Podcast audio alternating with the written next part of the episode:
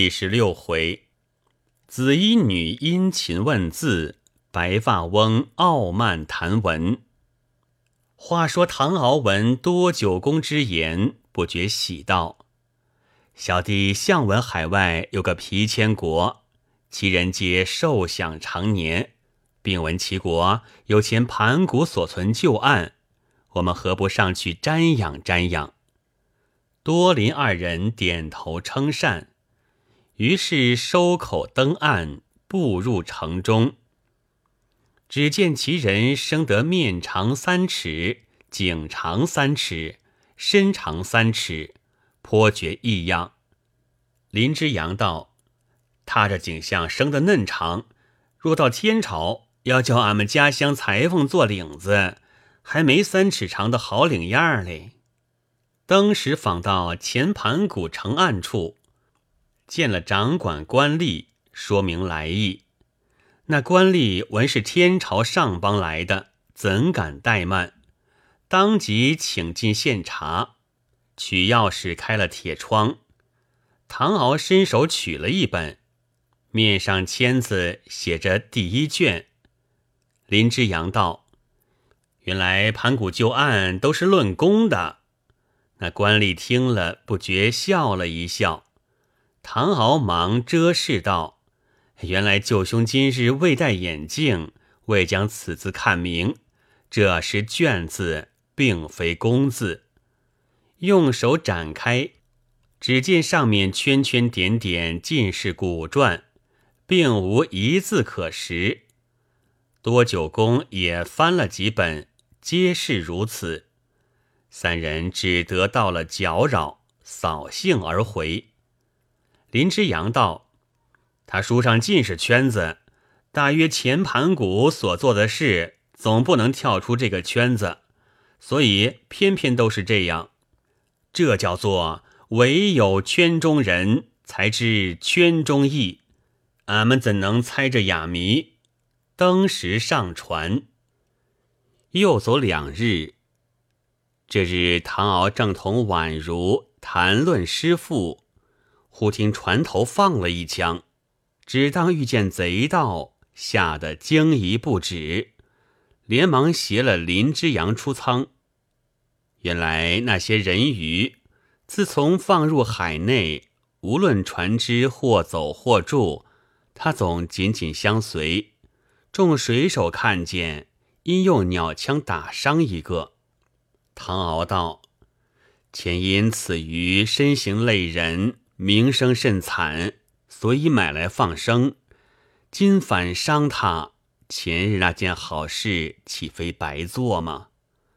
林之阳道：“他跟船后爱你甚是，这样恨他。”唐敖道：“或者此鱼稍通灵性，一念救命之恩，心中感激，恋恋不舍，也未可知。你们何苦伤他性命？”众水手正要放第二枪，因闻唐敖之言，甚觉尽礼，这才住手。二人来至船后，与多九公闲谈。唐敖道：“前在东口，舅兄曾言过了君子大人二国就是黑齿，为何此时还不见到？”多九公道。林兄只记得黑池离君子国甚近，谁知那是旱路，并非水路。前面过了吴起，再过深木，才是黑池交界嘞。唐敖道：“这个吴起，大约就是吴季国。小弟闻彼国之人从不生育，并无子嗣，可有其事？”多久公道：“老夫也闻此话。”又因他们并无男女之分，甚觉不解。当日到彼也曾上去看过，果然无男无女，光景都差不多。唐敖道：“既无男女，何能生育？既不生育，这些国人已经死后，岂不人见少了？自古至今，其人仍旧不绝，这是何故？”多久公道，彼国虽不生育，哪知死后其实不朽，过了一百二百年，仍旧活转。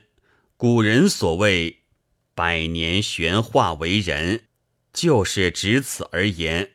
所以彼国之人活了又死，死了又活，从不见少。他们虽知死后还能重生，素于名利心肠，倒是血淡。他因人生在世，终有一死，纵让争名夺利、富贵极顶，即知无常一道，如同一梦，全化乌有。虽说死后还能复生，但经百余年之久，时迁事变，物改人非，今夕情形又迥不同，一经活转，另是一番世界。少不得又要在那名利场中努力一番，即知略略有点意思，不知不觉却又年已古稀，名官又来相邀。细细想去，仍是一场春梦。因此，他们国中凡有人死了，叫做睡觉；那活在世上的，叫做做梦。他把生死看得透彻。名利之心也就淡了，至于强求妄为，更是未有之事。林之阳道：“若是这样，俺们竟是痴人。他们死后还能活转，倒把名利看破；俺们死后并无一毫指望，为甚倒去极力巴结？若叫吴起国看见，岂不被他耻笑吗？”唐敖道。九兄既怕耻笑，何不将那名利之心略为冷淡呢？林之阳道：“俺也晓得，为人在世就如做梦，那名利二字原是假的。平日听人谈论，也就冷淡。无奈到了争名夺利关头，心里不由就觉发迷，倒像自己永世不死，一味朝前奔命。”将来到了昏迷时，怎能有人当头一棒指破谜团？或者哪位提俺一声，也就把俺惊醒。多久公道，尊驾如到昏迷时，老夫虽可提你一声，孔老兄听了，不但并不醒悟，反要责备老夫是个痴人类。唐敖道：“九公此话却也不错。”世上名利场中，原是一座迷魂阵。此人正在阵中吐气扬眉，洋洋得意，哪个还能把他拗得过？看来不到睡觉，他也不休。已经把眼闭了，这才晓得，从前各事都是枉用心机，不过做了一场春梦。人若识透此意，那争名夺利之心。固然一时不能打断，倘诸事略为看破，退后一步，忍耐三分，也就免了许多烦恼，少了无限风波。如此行去，不独算得处事良方，亦是一生快活不尽的秘诀。就让吴起国看见，也可对得住了。小弟想闻吴起国。历来以土为食，不知何故。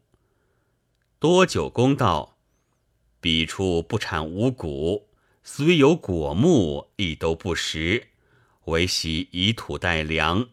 大约性之所近，向来吃惯，也不为怪。林之阳道，幸亏吴长国那些富家不知土可当饭，他若晓得，只怕连地皮都要刮尽嘞。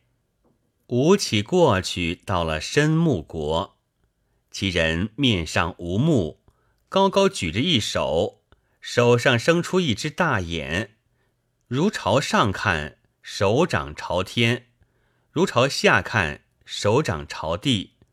任凭左右前后，极其灵便。林之阳道：“幸亏眼生手上，若嘴生手上，吃东西时。”随你会抢，也抢他不过。不知申木国眼睛可有近视？若将眼镜戴在手上，倒也好看。请问九公，他们把眼生在手上是甚缘故？多九公道：据老夫看来，大约他因近来人心不测，非上古可比，正面看人竟难捉摸，所以把眼生手上，即取四路八方都可查看，易于防范。就如眼观六路，耳听八方，无非小心谨慎之意。唐敖道：“古人书上虽有眼生手掌之说，却未言其所以然之故。今听九公这番妙论，真可补得古书之不足了。”这日到了黑齿国，其人不但通身如墨。连牙齿也是黑的，再映着一点朱唇，两道红眉，一身红衣，更觉其黑无比。唐敖因他黑得过甚，面貌想必丑陋，乃相离过远，看不明白。因约多九公要去走走。林之阳见他们要去游玩，自己携了许多脂粉。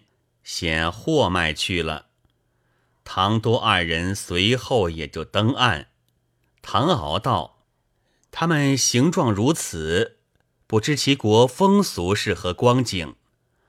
多久公道：“此地水路离君子国虽远，汉路却是紧邻，大约其国风俗还不过于草野。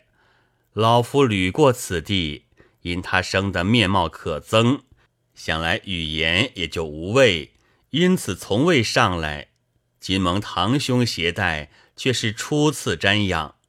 大约我们不过借此上来数数筋骨，要想有甚可观可谈之处，只怕未必。堂兄只看其人，其余就可想见。唐敖连连点头。不知不觉进了城，做买做卖倒也热闹，语言也还易懂。市中也有妇女行走，男女却不混杂。因市中有条大街，行路时男人俱由右边行走，妇人都向左边行走。虽系一条街，其中大有分别。唐敖起初不知。误向左边走去，只听右边有人招呼道：“二位贵客，请向这边走来。”二人连忙走过，细细打听，才知那边是妇女所行之路。唐敖笑道：“我倒看不出，他们生的虽黑，与男女礼节倒分得明白。九公，你看。”他们来来往往，男女并不交言，都是目不斜视，俯首而行。不意此地竟能如此，可见君子国风气感化也不为不远了。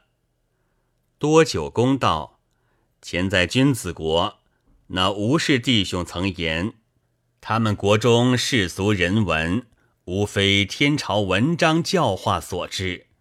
今黑齿国又是君子国教化所感，以木本水源而论，究竟我们天朝要算万邦根本了。谈论间，迎面到了十字路口，旁边一条小巷，二人信步进了小巷，走了几步，只见有一家门首贴着一张红纸，写着。女学塾三个大字，唐敖因立住道：“九公，你看，此地既有女学塾，自然男子也会读书了。不知他们女子所读何书？”只见门内走出一个笼中老者，把唐都二人看了一看，见衣服面貌不同，只是异乡来的。因拱手道：“二位贵客，想由邻邦至此，若不嫌草野，何不请进献茶？”唐敖正要问问风俗，听了此话，忙拱手道：“出此时经，就来打搅，未免造次。”于是拉了多九公一同进去，三人重复行礼。里面有两个女学生，都有十四五岁，一个穿着红衫，一个穿着紫衫，面貌虽黑，但弯弯两道朱眉，盈盈一双秀目，再衬着万缕青丝，樱桃小口。底下露着三寸金莲，倒也不俗。都上来拜了一拜，仍旧归位。唐都二人还礼，老者让座，女学生献茶，彼此请问姓氏。谁知这个老者两耳甚聋，大家费了无限气力，才把名姓来历略略说明。原来此人姓卢，乃本地有名老秀才，为人忠厚，教读有方。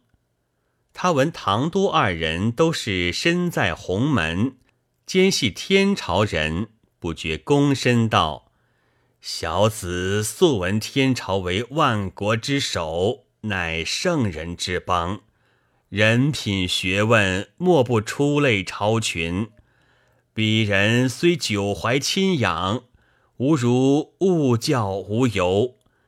今得幸遇，足为生平景目。弟草野无知，兼且重听。今以草舍冒昧屈驾，未免简谢，上求海涵。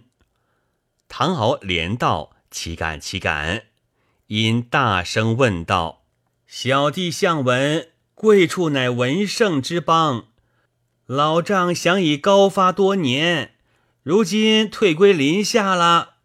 老者道：“必出相尊天朝之力，也以师父取士，小子幼儿失学，兼之智性鲁钝，虽屡次观光，乃学问浅薄。”至今年已八旬，仍是一领青山。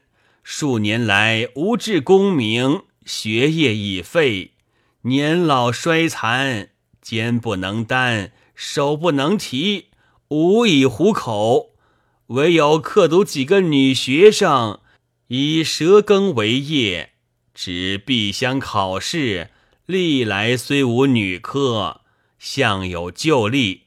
每到十余年，国母即有官封盛典，凡有能文处女，俱准复试，以文之优劣定以等地，或赐才女匾额，或赐冠带荣身，或封其父母，或荣及翁姑，乃无相盛世。因此，凡生女之家，到了四五岁。无论贫富，莫不诵熟读书，以备复试。因此，紫衣女子道：“这是小女，那穿红衫的姓黎，是闭门生。现在国母已定明春官封，前者小女同闭门生赴学臣考试，幸而都取三等之末。”明岁得遇官封盛典，尚有几息之望，所以此时都在此赶紧用功。不瞒二位大贤说，这叫做临时抱佛脚，也是我们读书人通病。何况他们孤陋寡闻的幼女类。因向两女子道：“今日难得二位大贤到此，你们平日所读书内。”有什么不明之处，何不请教，广广实践，岂不是好？多九公道，不知二位才女可有见教？老夫于学问一道虽未十分精通，至于眼前文艺，粗枝大叶也还略知一二。紫衣女子听了，因欠身道。婢子向闻天朝为人文渊薮，人才之广，自古皆然。大贤世居大邦，见多识广，而且容列交祥，自然才冠二友，学富五车了。婢子辟除海鱼，复性既钝，兼少见闻。于先圣先贤经书之旨，每每未能窥寻其端。运一祭酒，问字无由。今欲上至高贤，又恐语涉浅陋，未免以庭叩钟，自觉唐突，何敢冒昧请教？多九公忖道：“举这女子言谈，倒也不俗，看来书是读过几年的。”可惜是幼年女流，不知可有一二可谈之处。如稍通文墨，今同外国黑女谈谈，倒也是段佳话。必须用话引她一引，只要略略懂得文墨，就可慢慢谈了。因说道：“才女请坐，休得过谦。老夫虽忝列交详，素日虎口四方。”未能博览，为幼年所读经书，尚能略知一二，其余荒书日久，一同隔世。才女有何下问，请道其详。倘有所知，无不尽言。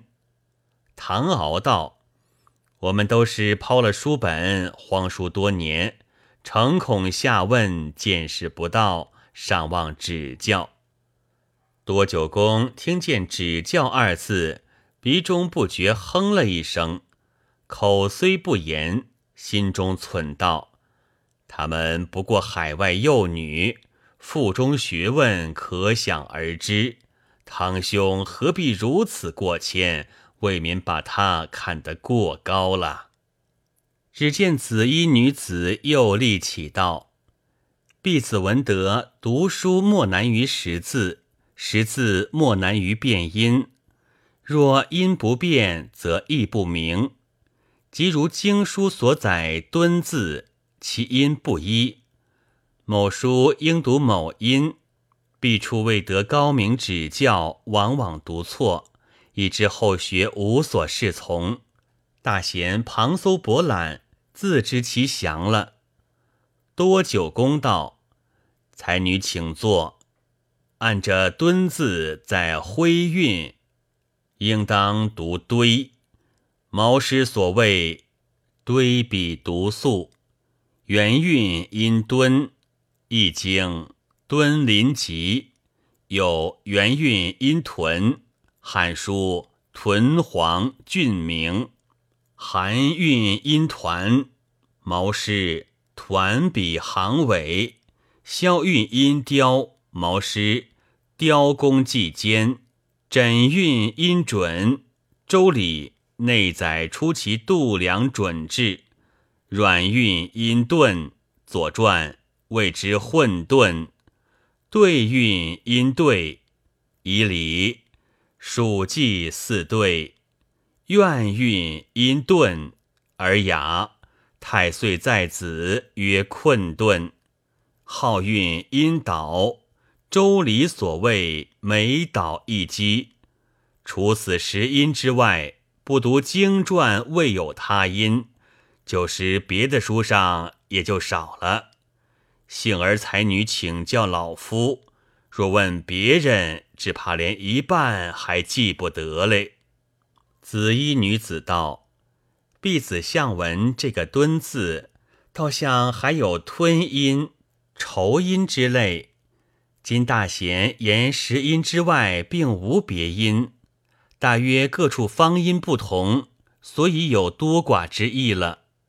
多九公听见还有几音，因刚才话已说满，不好细问，只得说道：“这些文字小事，每每一字数音甚多，老夫哪里还去记它？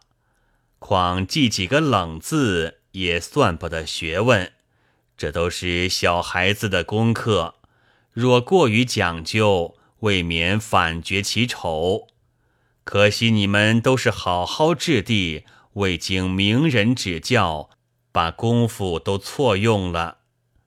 紫衣女子听罢，又说出一段话来，未知如何，下回分解。